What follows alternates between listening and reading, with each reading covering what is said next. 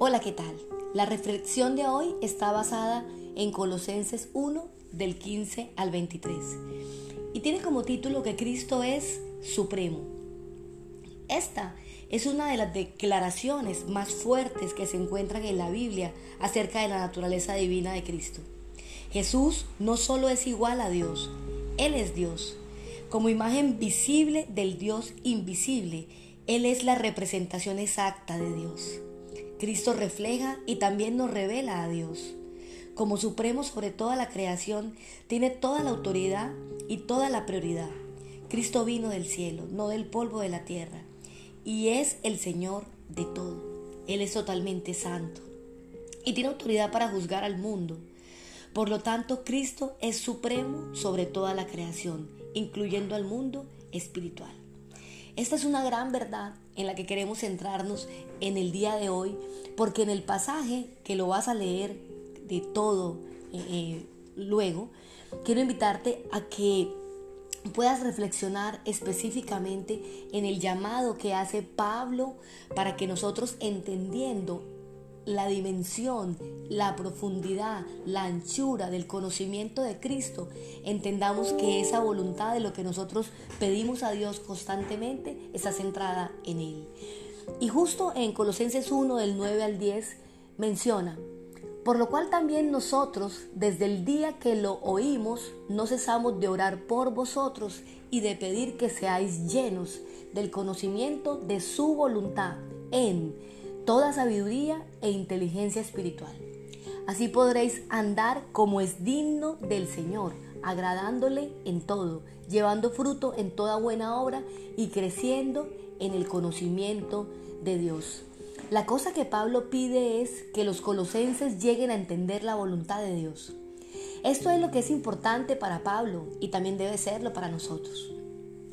Sabe que si se comienza a entender la voluntad de Dios, todo lo que Él desea para nosotros nos será dado. Por lo tanto, el objetivo principal de la vida de nosotros como creyentes debe ser la voluntad de Dios, saberla y andar en ella. Y aquí es donde muchas veces nos perdemos, porque creemos que la voluntad de Dios es como un itinerario o como un plan que debemos descubrir y, y buscamos que a donde quiera que vayamos y lo que hagamos, Dios lo bendiga. Pero resulta que la mayoría de nuestras oraciones están dirigidas a pensamientos en la mente sobre lo que deberíamos hacer para grandes retos. Y eso no es así. Nuestra lucha por descubrir la voluntad de Dios normalmente se manifiesta en momentos críticos de nuestra vida, cuando nos vemos enfrentados a una decisión que es crucial para nuestro futuro. Por ejemplo, escoger a la persona que será nuestra pareja, elegir una carrera, cambiar de trabajo, evaluar la posibilidad de mudarme de ciudad e incluso el traslado a otro país. Frente a estos desafíos, elevamos oraciones y súplicas a Dios porque queremos hacer lo correcto delante de Él. Sin embargo, la oración de Pablo por la iglesia de Colosas es instructiva en este sentido.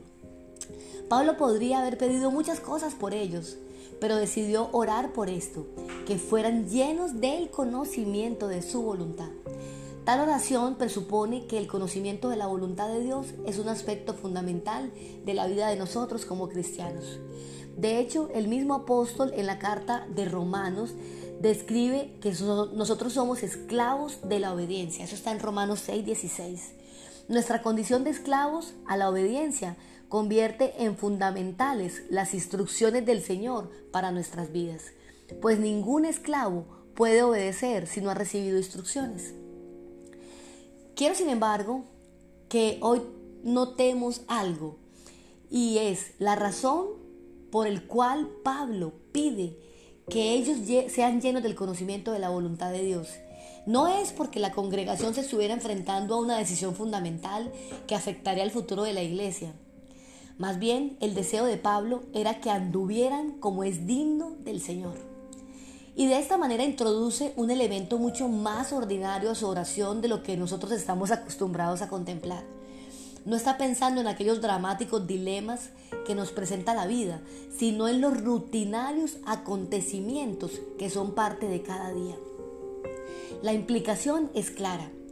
El Señor pretende ser Señor en situaciones tan poco espirituales como los momentos que usted interactúa con su familia, donde realiza las labores de su trabajo o mientras conduce su vehículo. Es precisamente en estas situaciones cuando tendemos a vivir sin darle mayor importancia a lo espiritual.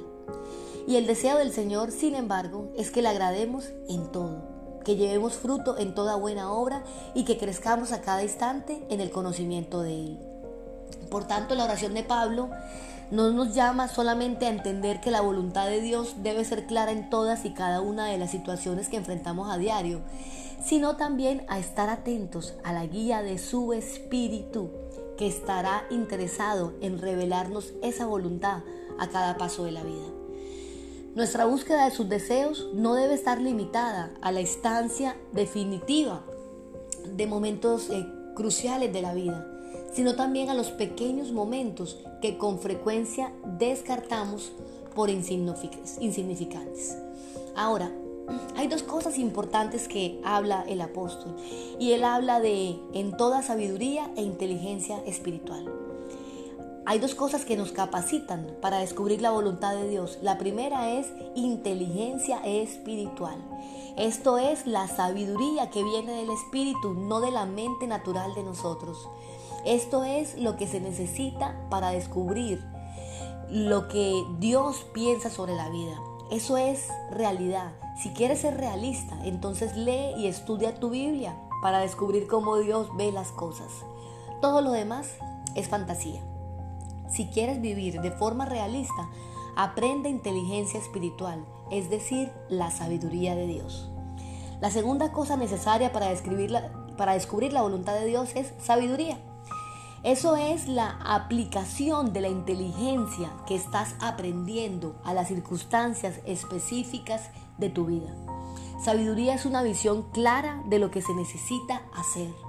Algunos tienen dificultades y problemas por cosas sencillas o las que no saben qué hacer. La primera cosa que hacer es entender cómo Dios ve tu problema y lo que dice sobre ello en la palabra. Entonces te vendrá al orar y buscar su rostro una visión clara de lo que necesitas hacer, qué paso dar o no dar.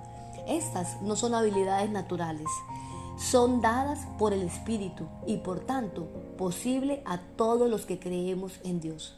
Así que cuando abres tu Biblia, oras, Dios te ayuda a entender lo que dice.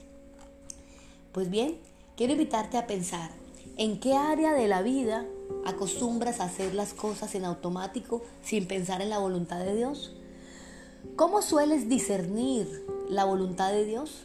¿De qué manera puedes volverte más sensible a las instrucciones de Dios? Quiero orar porque el Espíritu de Dios te revele todos los avances que el Señor tiene preparado para ti. Dios, queremos orar porque cada persona que está escuchando este mensaje tenga en su corazón ese deseo de buscar tu voluntad por medio de la sabiduría que viene de ti. Sabemos, Señor, de que hay una gran recompensa para los que te la piden y dices, y el que la necesite, pídala, que yo la doy abundantemente.